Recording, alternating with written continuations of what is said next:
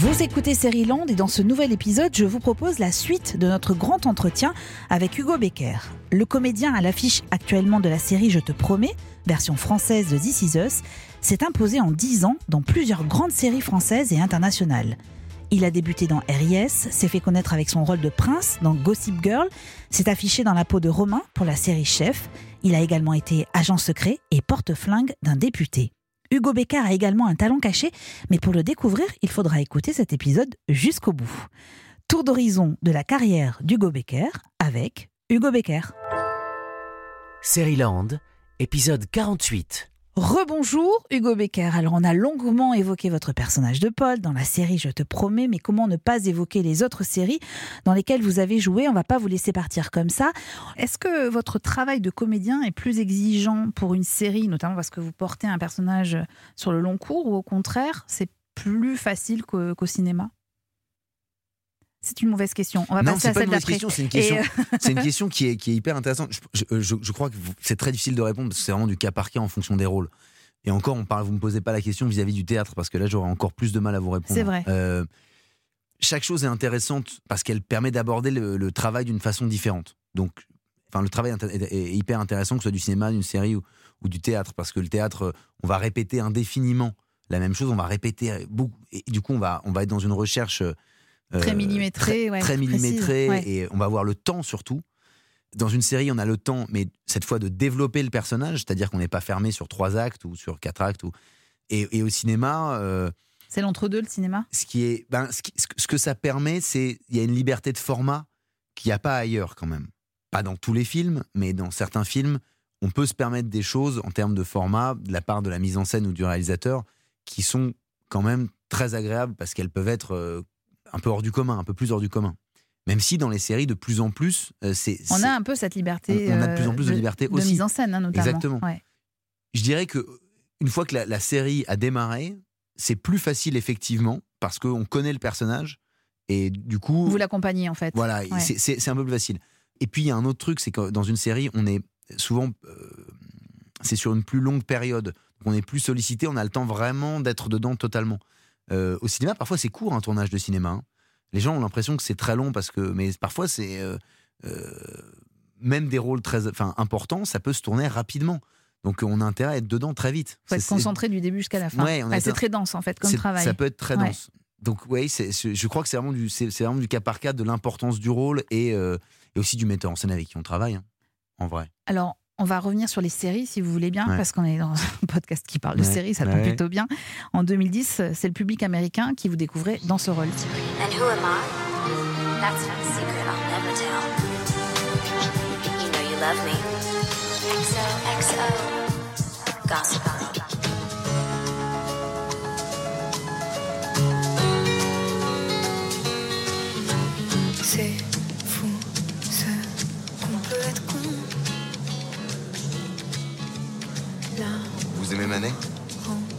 Parfois trop bon. Je l'adore. Parfois trop. Je m'appelle Blair. Louis. Enchanté.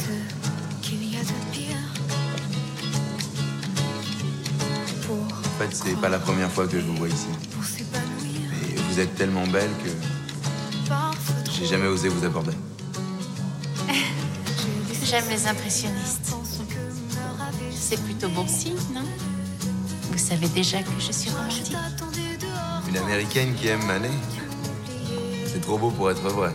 Comment savez-vous que je suis américaine? Je suis vexée, moi qui pensais avoir l'air d'une parfaite petite française. Non, non, vous êtes parfaite.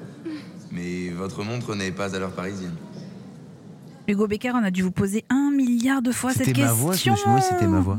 Comment vous débarquez dans le rôle du prince Louis Grimaldi dans Gossip Girl? Euh, Il paraît que vous veniez faire une pub pour une bière. Exactement. Ouais. Mais vous êtes trompé de porte et euh, comment ça s'est passé Non, non, du tout. Euh, en fait, je venais de faire les Jeunes Talents Canadami. Du coup, il y a certains directeurs de casting qui nous repèrent et qui nous appellent, etc. Et je me retrouve à, passer cette audition pour une bière. Je voulais pas trop y aller. Quelqu'un m'a poussé à y aller, que je remercie encore d'ailleurs. Et J'y vais, je me fais un peu engueuler par la directrice de casting parce que j'avais pas l'âge en fait. Il faut, un minimum de 25 ans, je crois, et j'avais 22 ans. Donc j'étais même pas au courant. Je lui dis attendez, moi je voulais pas venir à la base. J'étais vraiment venu dans le personnage, c'est-à-dire euh, Marcel, chemise de bûcheron, grosse barbe, euh, truc.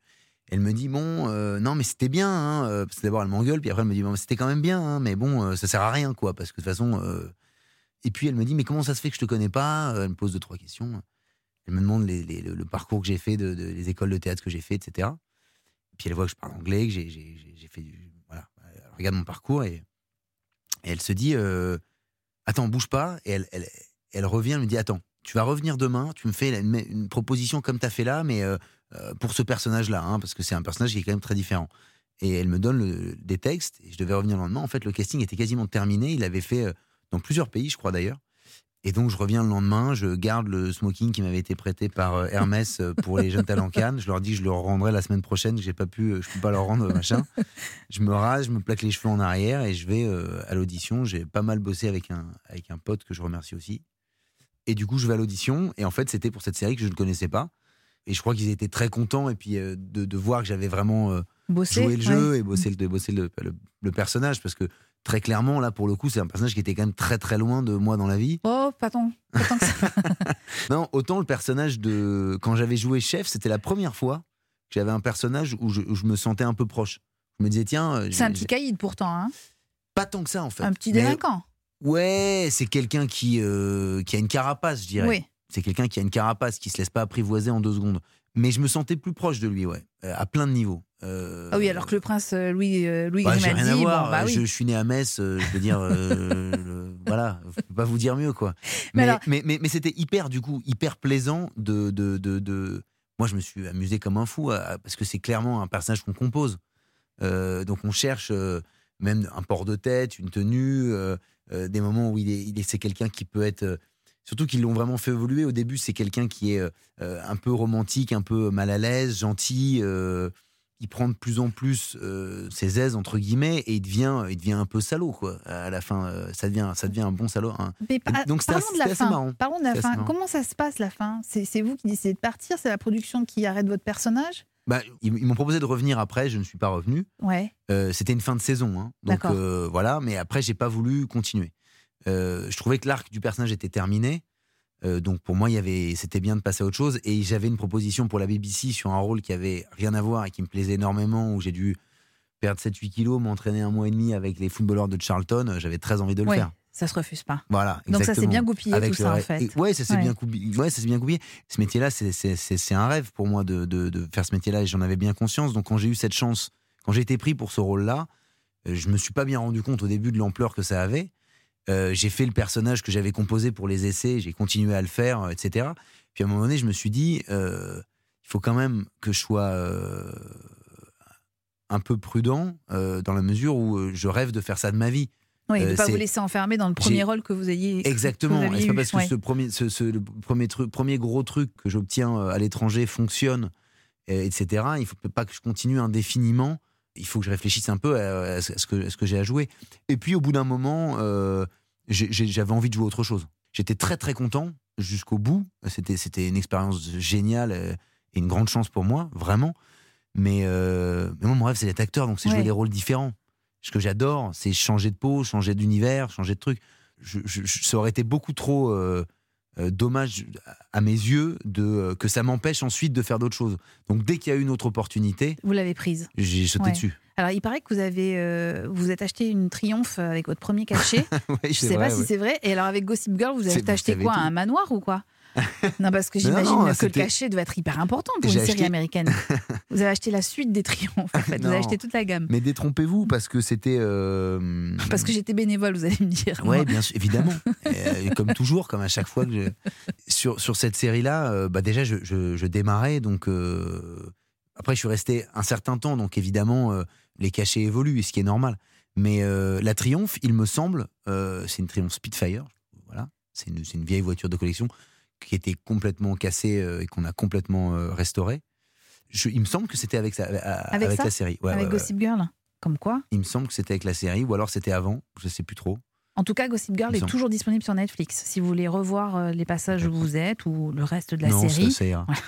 mais je, mais je- je sais que Chef, euh, Chef y était aussi un moment. Je sais pas Mais si alors, ça y on est va y venir, on va y venir justement. Vous, avez regardé ou pas? Ben oui, j'ai regardé. D'accord.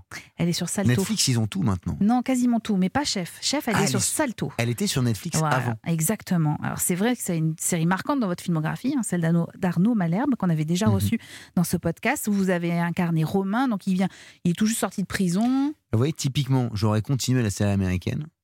J'aurais certainement pas fait la BBC. Et comme c'est la BBC qui m'a permis de faire cette série-là, je Vous l'aurais pas, pas fait. fait Chef. Et Vous vous du rendez coup, j'aurais pas fait plein d'autres choses, Ouais. certainement. bah, Vous n'auriez pas fait, je te promets. Je serais pas là. Voilà. Ça, et ça aurait été dommage quand même. Je suis désolée de vous le dire. En tout cas, vous débarquez comme commis dans un restaurant dirigé par le chef incarné par Clovis Cornillac, rencontre entre les deux personnages.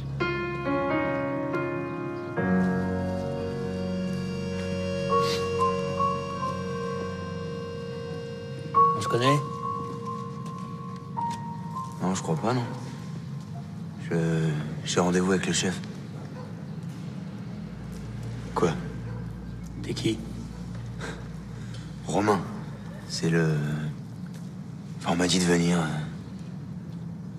Tes mains. Quoi, mes mains? Montre-moi tes mains. C'est une blague, là? T'as jamais bossé? Bon, c'est bien, là, mais je veux voir le chef. Je parle à personne d'autre. Mal poli avec ça Tu tiendras une semaine, pas plus. Et ramène ta fraise, essuie tes dents.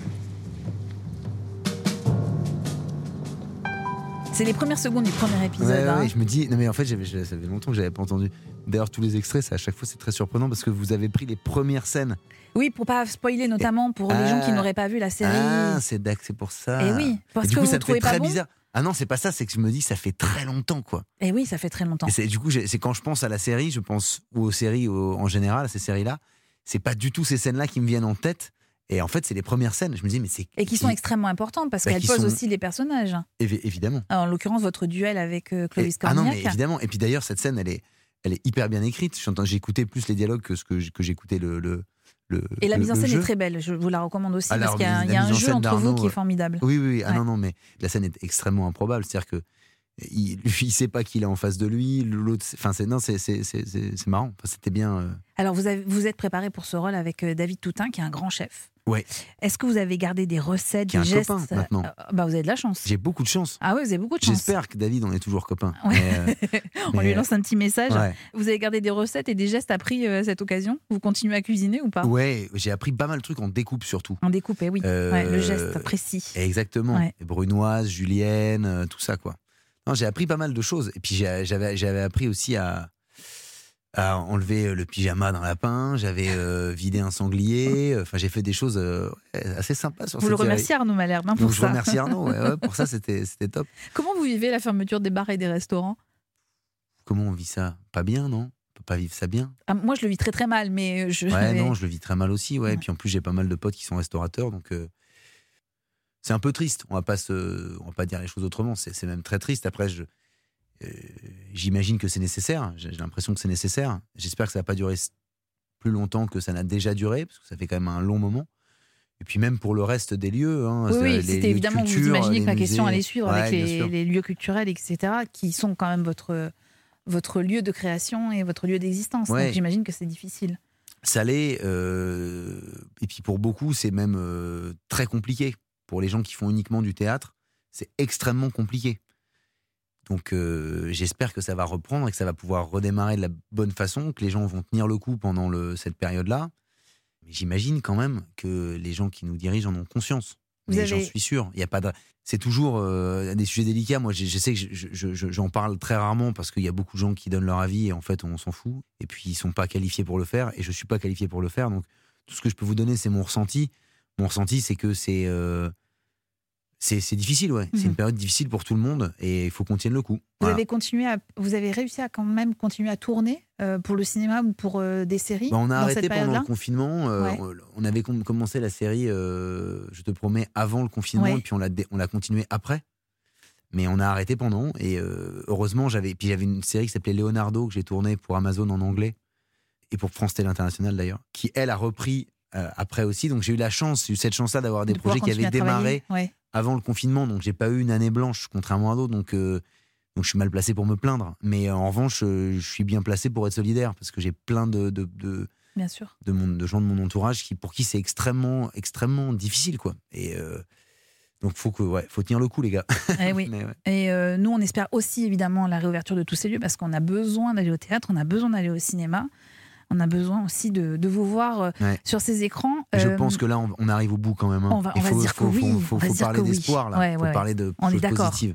Alors, vous avez été prince, vous avez été cuisinier de talent et vous avez été agent secret. Ouais, j'ai été agent secret.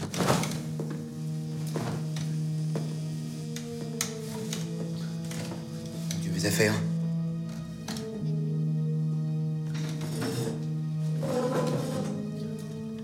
Où sont mes affaires? Et qui êtes-vous?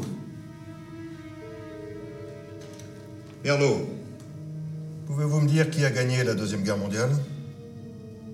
Comment connaissez-vous mon nom? Répondez à la question. Les vainqueurs de la Deuxième Guerre mondiale. La France?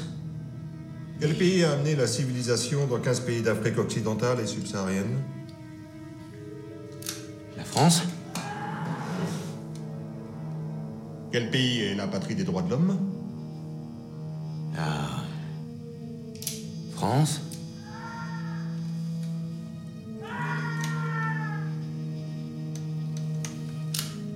Qui êtes-vous?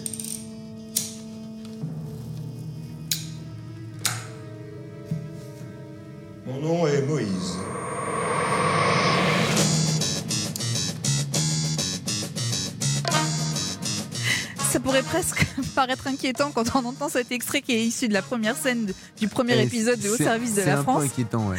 alors que c'est une comédie Ouais. euh, signée Jean-François Alain qui a été diffusée sur Arte, qui est disponible sur Netflix. Euh, Hugo Becker, si vous voulez encore la revoir. Est-ce que vous savez ce que disait euh, à propos de vous Jean-François Alain? Du mal, certainement. Il dit Hugo ressemble à Alain Delon jeune à l'aube de sa carrière et sa voix ressemble à celle du grand Charles Denner. Est-ce que, c'est des, est-ce que ces comédiens sont des références pour vous? Euh, Jean-François Alain est une référence pour moi. Euh, je déconne, mais euh, pas tant que ça. C'est vraiment un quelqu'un d'assez brillant quand même. Qui était à l'origine aussi d'OSS que- 117 hein, pour ceux qui. qui, a- qui est à l'origine de OSS 117, qui est un des co-créateurs ou- et co-auteurs des Guignols. C'est un, non non, c'est c'est quelqu'un de très très doué, avec qui on s'est hyper bien entendu. On a vécu euh, ces deux saisons avec toute l'équipe et tout le casting. C'était euh, c'était une aventure humaine euh, absolument géniale. Et je suis hyper flatté de- d'entendre ça de. C'est pas mal quand lui. même, Ah ouais, Alain Delon ouais. plus Charles Denner. Ouais, c'est ouais, c'est pas mal, c'est pas mal. On a, on a vu pire. Pourquoi pas de troisième saison? Ah, l'histoire, elle est compliquée. Alors, en fait, Ça avait été tout évoqué le ou monde pas? demande ça, c'est drôle. Et pour Chef, c'est pareil. Beaucoup de gens nous disent, mais Bah, il, troisième, vaut mieux troisième. ça, il vaut mieux ça que qu'on vous Mais dise c'est non, non, exactement ça. arrêtez, euh, arrêtez Et- tout de suite. eh, quoi. stop, arrêtez, on n'en peut plus, peut plus. arrêtez La coupe est pleine. Euh, non, non, mais eh ben, vous avez euh, mis le doigt sur la, la réponse que je fais souvent. euh, moi, je suis content d'arrêter sur une bonne note et je préfère ça. Et je, et je pense que c'est ce qui permet aussi qu'on fasse d'autres choses par la suite et que les gens aient la curiosité et l'envie de voir les, les projets suivants. Le, le spectateur veut toujours plus, mais en fait, à un moment donné, il a plus et, et il le regrette presque. Mais alors, pour Je te promets. Et, oui, j'en fais partie d'ailleurs, moi. hein. mais pour parce Je a- te a- promets, par exemple, comment vous allez faire? Parce que vous avez signé pour combien de saisons?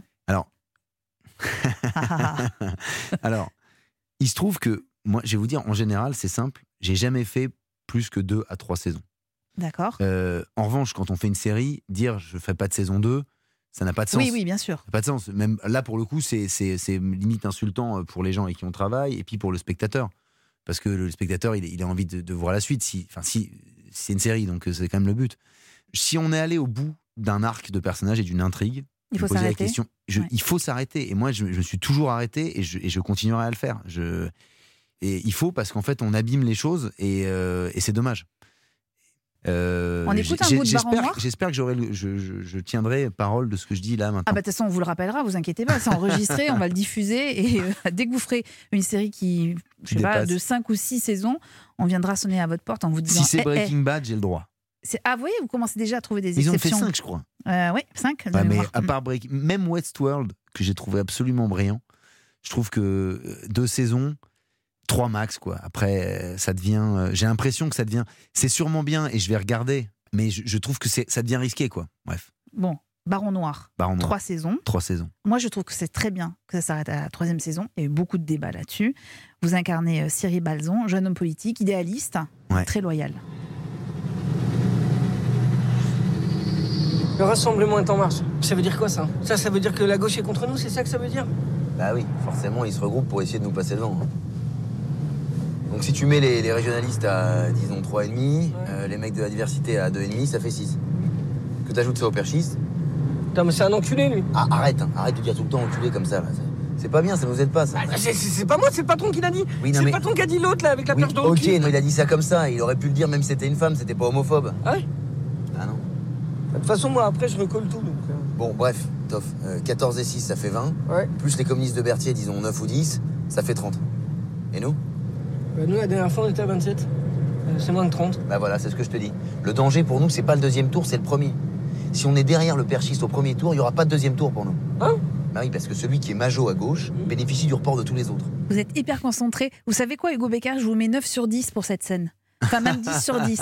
Parce que j'ai imaginé le morceau de bravoure que c'était que d'apprendre ce dialogue-là. Ah ouais? Vous Pour- trouvez pas? En le réécoutant, là, ça vous paraît pas compliqué? Bah, en, fait, en fait, effectivement, si on le sort du contexte, je me dis que les gens qui écoutent doivent se dire Oh là, c'est quoi cette série? Ça a l'air très compliqué.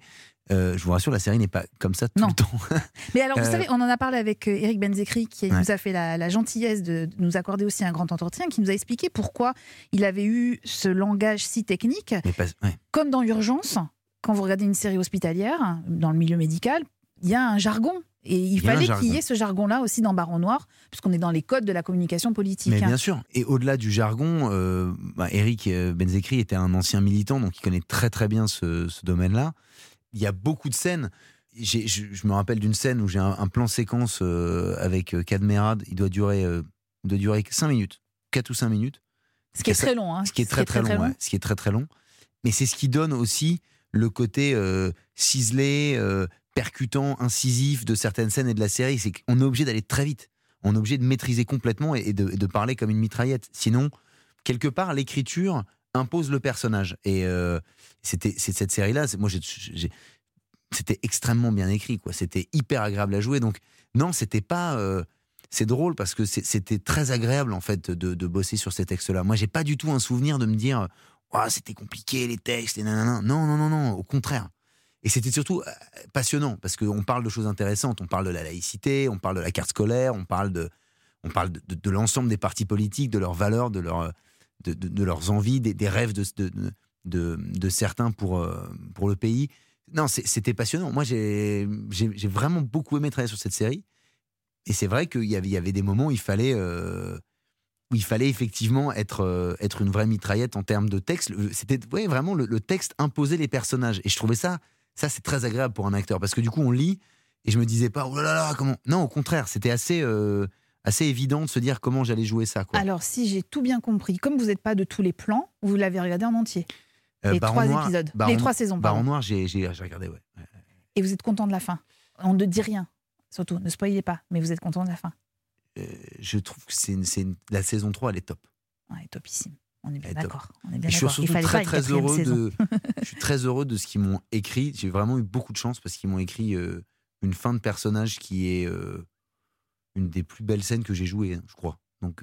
C'est le souvenir que vous en gardez, en tout ah cas. ouais. Mm. Moi, la dernière scène que j'ai jouée dans Baron Noir, Vous pouvez la décrire ou pas? Bah je peux, mais est-ce que je spoil un Ah, peu? un tout Ouais, petit peu. je spoil un peu. Bah si, c'est ma dernière scène, donc on peut dire que c'est une scène d'adieu, qui en même temps euh, raconte énormément de choses sur, euh, sur ce que c'est que l'engagement dans la vie. Et en fait, on, si on, on peut imaginer que si cette série avait continué indéfiniment, qu'est-ce que serait devenu ce Ce personnage, personnage-là, ouais, Il serait peut-être Mm. revenu, Ouais. peut-être différemment, mais non, j'ai trouvé que c'était magnifique. Et ce que ça dit, je la trouve extrêmement touchante cette scène.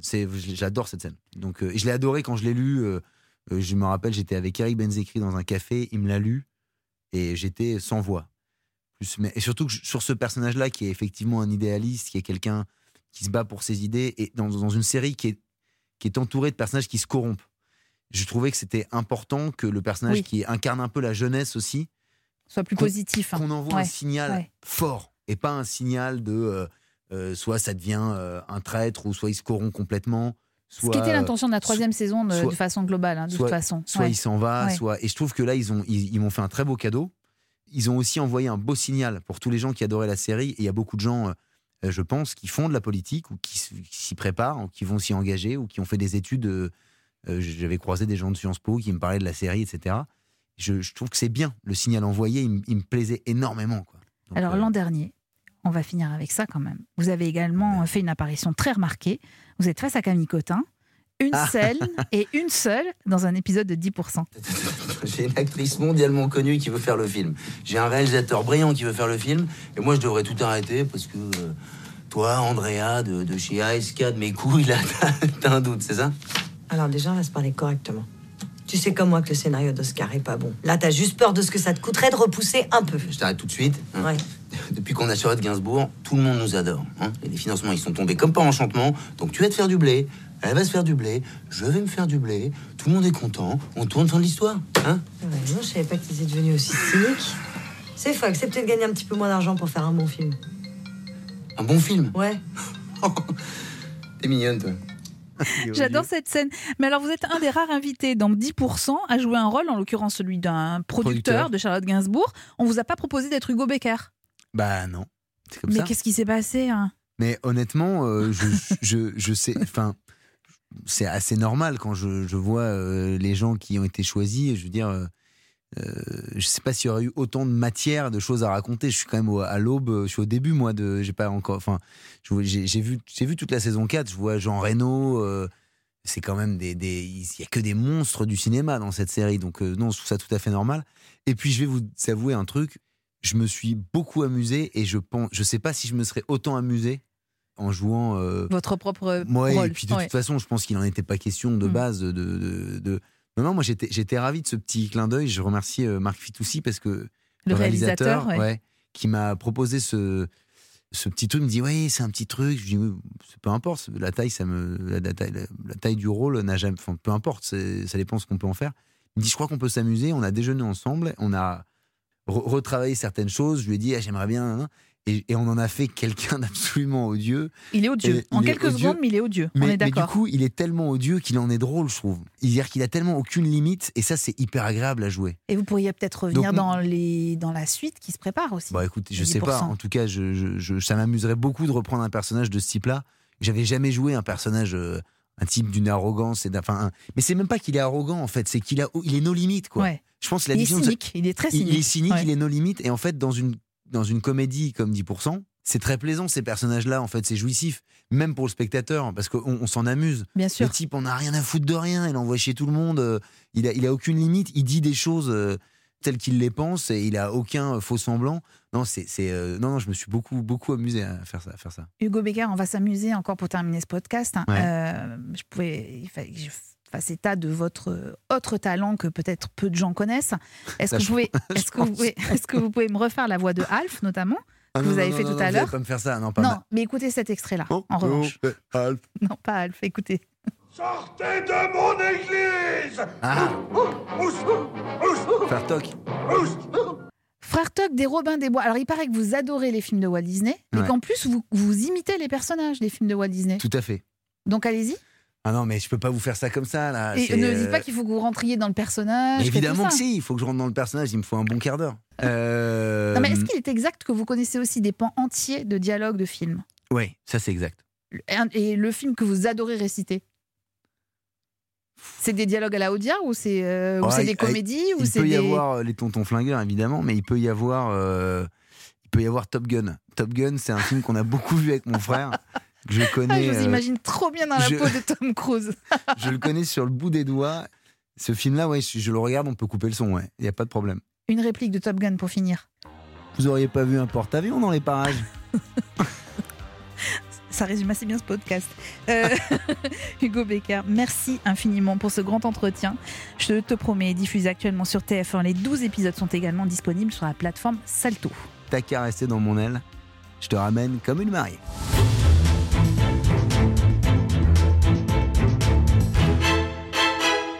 Voilà, c'était Hugo Becker pour ce grand entretien. La semaine prochaine, deux nouveaux épisodes de Série Land vous attendent.